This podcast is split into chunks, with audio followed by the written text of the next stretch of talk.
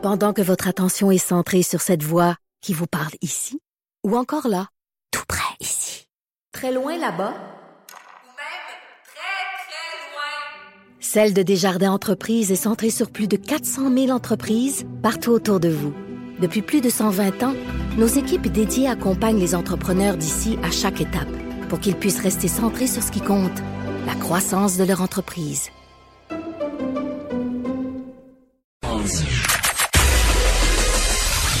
Des débats, des commentaires, des opinions. Ça, c'est franchement dit. Cube Radio.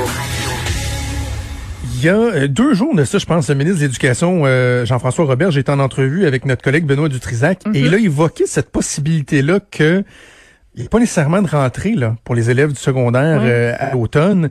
Et euh, moi, je, je, suis un peu tombé en bas de ma chaise en entendant le ministre de l'Éducation euh, dire ça. Et là, c'est revenu aussi dans l'actualité hier de façon générale. Ça soulève beaucoup de questions, beaucoup d'inquiétudes pour, j'ai envie de dire, la, la, santé mentale, la santé psychologique des jeunes adolescents. Déjà, là, la situation actuelle soulevait des doutes. Et là, vraiment, on anticipe le pire pour la rentrée. On va en discuter avec la neuropsychologue et docteur Joanne Lévesque, qu'on a le plaisir de rejoindre au bout du fil. Docteur Lévesque, bonjour. Oui, bonjour. Dites-moi, avant d'aller dans le, vif du sujet, euh, euh, comment euh, pouvez-vous nous expliquer la différence entre votre profession, soit la neuropsychologie, et par exemple la psychiatrie ou la psychologie? Oui, tout à fait. En fait, les neuropsychologues, leur fonction première, c'est d'évaluer les, euh, les capacités cognitives de quelqu'un. Donc, de, pouvoir dépister si, par exemple, une personne pourrait avoir des difficultés d'attention, de mémoire, d'apprentissage ou des syndromes neurodéveloppementaux comme euh, un syndrome Gilles Tourette, par exemple. Mhm. Euh, donc, c'est vraiment de d'évaluer et de faire un portrait des forces et des faiblesses sur le plan cognitif en lien avec différents troubles quand c'est assez sévère ou, ou juste des lacunes quand c'est pas assez sévère. Tandis qu'un psychologue, son rôle premier va être d'accompagner en psychothérapie quelqu'un qui a des difficultés plus de nature euh, émotionnelle ou comportementale. Donc, par exemple, la dépression majeure, l'anxiété, troubles de personnalité. Mhm. Euh, le psychiatre aussi peut faire ça, mais souvent, euh, leur, leur outil de, de, traitement, et ça va être beaucoup plus la médication. Donc, c'est vraiment des spécialistes en lien avec l'utilisation de la médication pour aider aux différents troubles que le psychologue, le neuropsychologue peut identifier puis accompagner d'une certaine façon. OK, dites-moi, docteur Lévesque, je sais que vous vous intéressez à, la question des, euh, des, jeunes. Je voyais, je, regardais un peu plus tôt avant l'émission, vous êtes euh, vous avez même témoigné en commission parlementaire à l'automne dernier à l'Assemblée nationale sur, euh, sur cette question-là. à quel point vous êtes inquiète en ce moment de, l'impact de la crise actuelle chez les adolescents? Puis on, viendra à la question du retour en classe là, à l'automne dans un instant, mais actuellement, le portrait actuel, jusqu'à quel point vous êtes vous êtes préoccupé par la situation? Ben, je suis vraiment, je suis très préoccupée. Je trouve que, en fait, pour les jeunes, ça va être, c'est très difficile en ce moment euh, sur le plan psychologique parce que on était déjà face à une cohorte de jeunes qui étaient très anxieuses à la base, plus que moi j'en ai jamais vu dans ma carrière. Le niveau d'anxiété des, des, enfants ah et des adolescents augmente de façon fulgurante. Et là, on les place dans une situation où ils sont confinés sans leur euh, leur support, si on veut, leur groupe support qui sont leurs amis.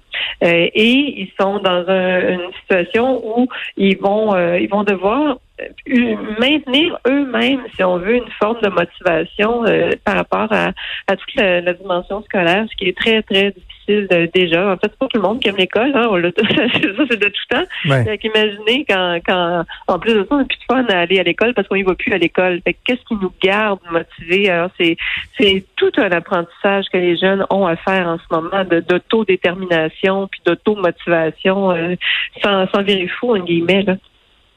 À la base, pourquoi Comment vous l'expliquez le fait que c'était euh, la situation, elle était, euh, elle était déjà aussi problématique par rapport à ce qu'on ce qu'on a connu par le passé? C'est-tu les médias sociaux, la pression de, de performance ou comment on l'explique?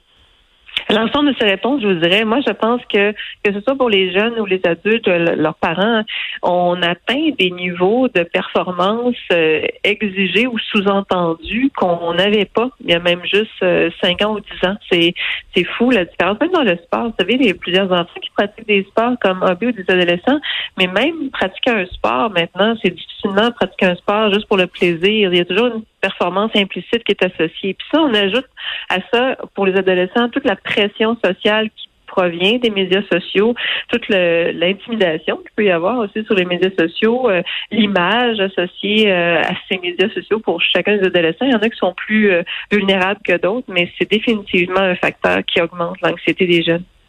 OK. donc, il y a plusieurs personnes, docteur Lévesque, qui disent que les, les, ados, les jeunes secondaires sont, sont un peu les grands oubliés de la gestion de crise actuelle. Est-ce que vous partagez ce constat-là? Et dans un deuxième temps, qu'est-ce qu'on aurait pu faire d'autre? Parce qu'on comprend tous que euh, dans tous les secteurs de la société, il y a eu des sacrifices, puis encore des sacrifices à faire pour passer au travers de cette crise-là, pour nous prémunir. Donc, qu'est-ce qu'on aurait pu faire différemment pour, euh, pour les ados? Oui, ben, euh, je pense que on a peut-être surestimé un peu leur capacité d'adaptation. Vous savez, le stress, quand on est stressé, à la base, le stress pas positif ou négatif, c'est une énergie, hein, c'est une force qui nous permet de nous activer devant quelque chose qu'on a à surmonter. Donc, le stress fait partie de la vie. Mais quand on nous demande de nous adapter à un niveau qui finit par excéder nos capacités d'adaptation, c'est là que l'anxiété prend toute sa force et qu'on devient mal par rapport à tout ça. Puis j'ai l'impression que pour les jeunes, on a comme juste dit, ils sont capables, euh, il n'y a pas de problème, mais on, on a surestimé leur capacité justement à faire face à cette crise-là. Puis ce qu'on aurait pu faire différemment, ou ce qu'on pourrait encore faire différemment, c'est de les informer le plus rapidement possible de ce qui s'en vient pour eux. Puis là, je comprends bien qu'on est dans un, une situation où personne n'est capable de prédire ce qui va arriver dans un mois, mais d'avoir au moins quelques scénarios, parce que ce qui tue finalement, c'est l'incertitude c'est euh, ce qui tue euh, la motivation, ce qui, ce qui tue le bien-être, c'est de pas savoir ce qui nous attend. Puis les jeunes, ils n'ont pas d'expérience tant que ça. Ils sont jeunes, hein, ils ont, ça s'achète pas, ça, c'était juste se vivre l'expérience. Ben Donc, ils savent, ils ont aucune idée. Donc, pour moi, si j'avais une chose à recommander par rapport aux jeunes, c'est, s'il vous plaît, donnez-leur de l'information, expliquez-leur. C'est plus des enfants dans cet âge-là, même les, plus jeunes, pour leur en dire un peu aussi, sans les inquiéter. Mais pour les adolescents, les, même les, leur faire les faire partie, participer au processus, ce serait peut-être même pas une mauvaise idée. Euh, au contraire de, de ce qu'ils souhaitent, de ce qu'ils ont peur, de ce qui est possible. Puis juste les mettre face à la situation comme on ferait dans n'importe quelle situation par rapport à nos jeunes comme parents, on les informe pour qu'ils puissent prendre une décision éclairée. Et là, donc, il y a cette, euh, cette notion-là, cette possibilité évoquée que le retour en classe ne se fasse pas là, physiquement euh, à l'automne pour les jeunes secondaires. Moi, ça me tend, ça me semble être euh, une, une, perspective carrément catastrophique. Là. comment vous voyez ça, cette possibilité-là? Ah, moi aussi, je le vois comme être catastrophique. Euh, si jamais c'est le cas, euh, il faudrait il faudrait que ce soit dans une perspective où il va y avoir un retour graduel en classe euh, à quelque part à l'automne. Moi, je peux pas imaginer que les des jeunes entre 12 et 16 ans vont faire une année complète à la maison euh, en étant confiné comme on l'est en ce moment, en ayant pratiquement pas de contact avec les autres. Euh, je, je vois pas comment c'est possible. Et même, moi, dans mon entourage, j'ai beaucoup de jeunes de niveau euh, universitaire, puis même eux, dans la perspective que la, la, session serait en ligne, c'est un défi de motivation, je vous dirais, ben par rapport à juste rester accroché à l'école. Donc, est-ce qu'on s'expose à un plus grand taux de décrochage si on agit de cette façon-là? Il me semble qu'il devrait y avoir des, une solution intermédiaire, là, euh, un peu comme on a fait pour le primaire en ce moment. Il me semble qu'on devrait regarder plutôt de ce côté-là. Quels sont les impacts d'un décrochage? Et là je parle pas de décrochage scolaire mais d'un décrochage dans le dans le sens de désintérêt de de perdre l'envie, la motivation. Lorsqu'on on, est dans ces âges-là là, 12, 13, 14, 15, 16 ans, si les jeunes décrochent là parce que justement ils sont trop loin de l'école, euh, certains vont parler du fait qu'il y en a qui ont commencé à travailler, puis là c'est attrayant, ils font 20 30 heures par semaine, ils ont des sous, ils vont perdre la motivation jusqu'à quel point il y a quelque chose d'irréversible à cet âge-là lorsqu'on décroche? Mais c'est pas évident. Euh, c'est pas évident de raccrocher. Euh, tout à fait, vous bien raison. Puis c'est sûr que l'attrait du travail euh, va être là pour ces jeunes-là. C'est, c'est de, en fait, c'est qu'ils peuvent perdre de vue l'importance de s'éduquer, de, se scolariser pour, dans leur carrière future, puis de voir, de pas voir le, de pas voir le long terme, même juste le moyen terme, de rester figé dans le court terme, puis de, de ça, de plus voir la nécessité ou le besoin de poursuivre leur scolarisation pour éventuellement arriver à un autre objectif qui est plus lointain. Mais en ce moment, c'est que tout est tellement euh, à court terme que c'est la même chose pour ces jeunes-là, de les raccrocher sur quelque chose de plus long terme, de même juste de moyen terme, ça, peut devenir tout un défi.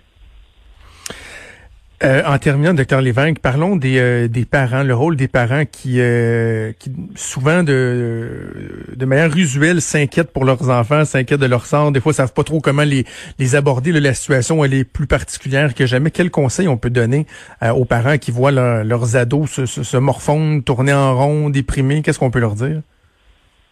Euh, moi, je leur dirais de les supporter euh, en termes d'organisation et de routine, euh, en termes d'objectifs aussi à court, à moyen terme. C'est-à-dire que ce qui est vraiment difficile, c'est de pas savoir où qu'on s'en va. Fait de, comme parent, c'est de dire, bon, mais regarde, écoute, on est rendu, je sais pas moi, le 15 mai ou le 14 mai, peu importe. Puis, il te reste quatre semaines avant que ton année scolaire se termine. On pourrait faire telle, telle chose pour améliorer telle dimension. Il y a des écoles au niveau secondaire qui ont continué à enseigner. Là, comme moi, j'ai ma nièce qui, qui continue en secondaire 3 euh, comme si de rien n'était, mais de chez elle. Mais donc, c'est de juste les garder. Si eux pas la vision, le parent doit garder la vision pour son jeune de écoute, en ce moment, c'est difficile, mais on va passer à travers, puis il y a quelque chose après qui t'attend. Puis en vue de la préparation de ce quelque chose-là, ben aujourd'hui, tu as quelque chose à faire, puis demain aussi, tu as quelque chose à faire. Et de pas oublier aussi, par, indépendamment de, de ce qui est scolaire, de garder le plus possible un, un climat familial. Euh, je dirais heureux, si c'est possible, dans mhm. une certaine joie, une certaine émotion positive, parce que, comme je disais au tout début de notre entrevue, les jeunes sont tellement stressés, tellement inquiets. Euh, moi, ce qui m'inquiète plus que ça, c'est qu'éventuellement, on est aussi chez les jeunes beaucoup de dépression majeure. Donc, euh, des jeunes qui non seulement sont démotivés, mais sont complètement déprimés. Ça, c'est une autre paire de manches, comme on dit. Je, vous pose une question, je, je, la trouve presque que ridicule, mais je me permets de vous la poser quand même. Peut-être ça relève totalement de la, pensée magique, mais euh, mhm. est-ce que le fait de, de vivre une situation euh, vraiment difficile, plus problématique, la situation qu'on vit actuellement, peut faire en sorte que le, retour à la normale euh, va faire en sorte que justement cette normalité-là va être comme plus confortable, plus acceptable. Tu sais, vous parlez de l'anxiété des jeunes. Est-ce que de revenir dans un cadre normal pourrait pas finalement leur faire relativiser bien des choses puis de se rendre compte que la vie usuelle est, quand même pas si pire, là? Fort probablement. Puis ça, c'est bon pour tous les adultes aussi. OK, OK. Ben oui. Définitivement, parce que il y a des gens qui, dans, moi, dans mon entourage, ils m'ont dit juste d'aller à l'épicerie. Maintenant, c'est comme un, pur bonheur de croiser des gens des allées alors que je suis chez nous. Mais pour les jeunes, c'est la même chose. Ça dépend comment ça va être vécu. En fait, ce qu'il faut essayer d'éviter chez les jeunes, c'est de les traumatiser. Ben, c'est la même chose pour tout le monde, mais c'est de, de ne pas rester traumatisé de ça, parce que même dans un climat normal, ben, ce qui pourrait, ben, normal, euh, si on revient à une normalité comme pré-COVID, mhm. ben, ce serait que euh, quelqu'un qui est traumatisé va toujours s'attendre à un retour au pire, donc pourra pas bien profiter de la nouvelle normalité. Donc, il faut juste essayer de les garder euh, le plus positif possible dans leur façon de voir l'avenir.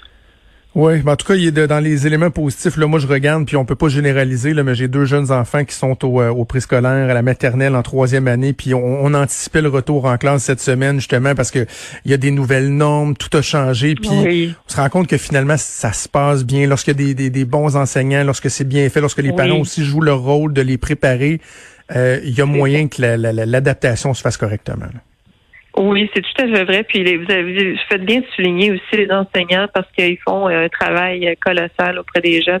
C'est euh, leur rôle va être primordial en termes d'accompagnement, même d'accompagnement euh, quasi psychologique là, au niveau de la rentrée, le jour où mm. les, jeunes vont revoir leurs enseignants. Docteur Joanne Lévesque, vous êtes neuropsychologue. Merci beaucoup pour euh, cet entretien. C'était fort éclairant et intéressant. Merci. Ça me fait plaisir. Mais merci à vous. Bonne journée. Au revoir. Vous écoutez Franchement dit. À venir sur Cube Radio. Cube Radio. Dès 12. On n'est pas obligé d'être d'accord avec Sophie Durocher. Cube Radio. Cube Radio. Autrement dit. Et maintenant, autrement écouté.